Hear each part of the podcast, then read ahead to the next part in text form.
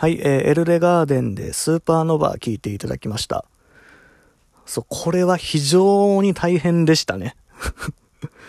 今聞いてもよくやってたなって思うぐらいの。で、まあ、この時期らへんから僕はツインペダルっていうのを、あの、まあ、ツーバスですよね。ツーバスを、まあ、一つのバスドラムでできるような、まあ、機械っていうか装置があるんですけど、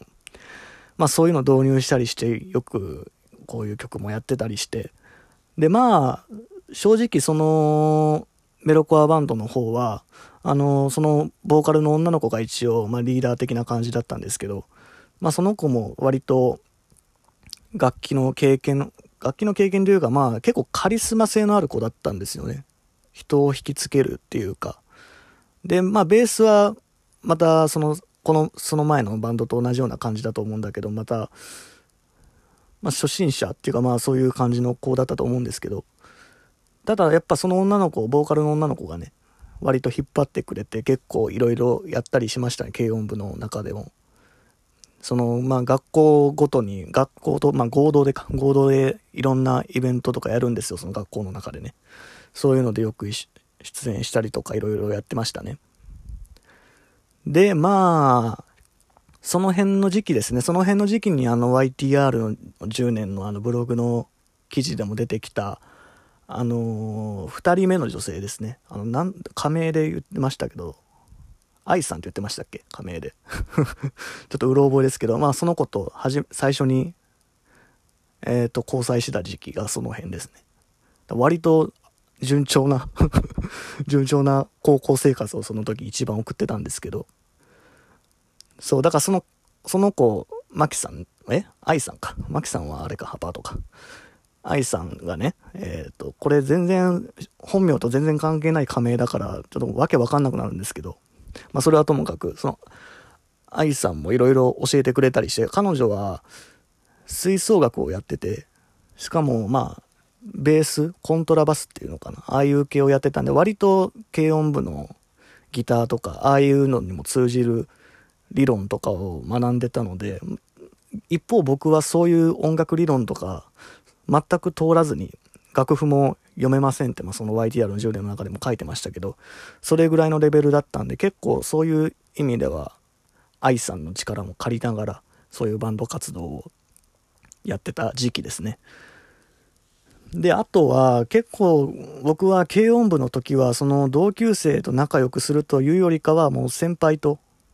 結構遊んだりしてましたね。1個上の先輩。で、特に仲良かったのが、まあ、部長になってた、まあ、女部長なんですけど、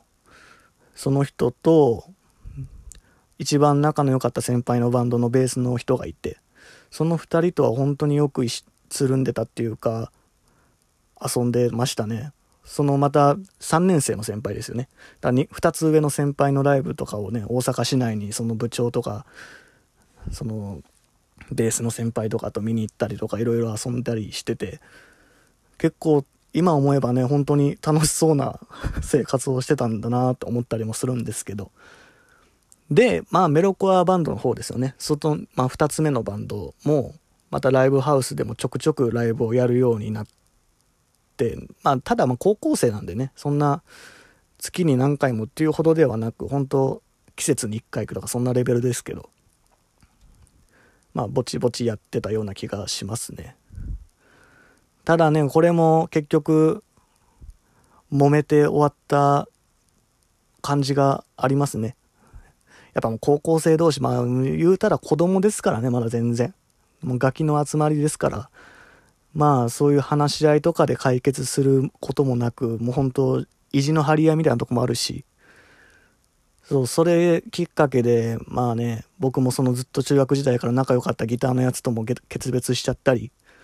まあそれに関しては僕は100%悪かったりするんだけど、まあそんないろんなことがあって、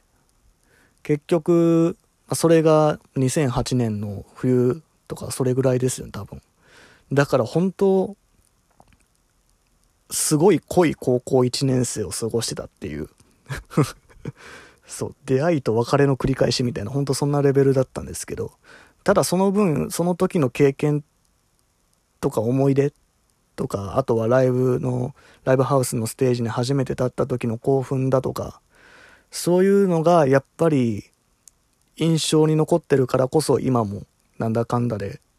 音楽に携わるっていうかね続けてこれてるのかもしれないなとは最近はよく思うんですけどそう。で結局1年のうちに2つのバンドがなくなっちゃってで一番仲の良かったねあのギターのやつとも別れてしまいで結局僕はまあバンドもなくなったわけですよ。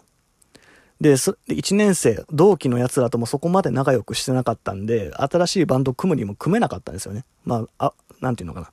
ほとんどの人たちはもうすでに自分のバンドをねちゃんと続けてきてるから1年生の最初の頃から。でまあどうしようかなと思ってまあ普通にもうその部長とかね、えー、もう一人の先輩とただ遊ぶような日々が続いたりしてたんですね。でその中でですねあのまあ別の学校なんですけど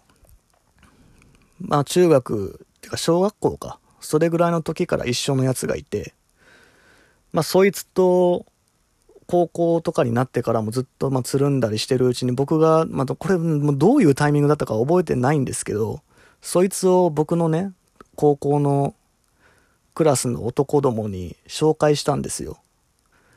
でそれで結局そいつが想像以上に馴染んでしまって。別の学校なんですよそいつはね僕の元々の友達はそれで結局なんやかんやでその生まれたバンドがあって、まあ、これはまあバンド名言ってもいいかな。シャインっていうバンドなんですけど、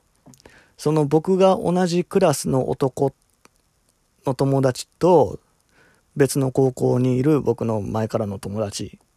の5人かな。5人組でシャインっていうバンドを始めたんですよね。っていうのも、うちのクラスは当時すごい、今思えばね、異常なクラスだったと思うんですけど、男がまあ8人しかいなかったんですね、クラスに。まあ、そういう学科みたいなとこに入ってたんで。で、その8人、ほ、もう全員かな？全員だったと思いますね。が、な、奇跡的に楽器を始めるっていうそういう謎なクラスだったんですよ。なんか割と、だからちょっとプチバンドブームみたいなぐらいの。まあ、その8人の中にももともとやってたやつも1人いて、そいつは本当もうクラプトンとかね、僕と同じような感じで昔からそういう洋楽が大好きでギターもすごい上手いような人もいたりしたんだけどほとんどの子たちがその時高校1年とか2年ぐらいの時から楽器に触るようになり、まあ、その流れでまあシャインっていうバンドをね僕の前別の学校の前の、えー、友達と含めて組んだんですよね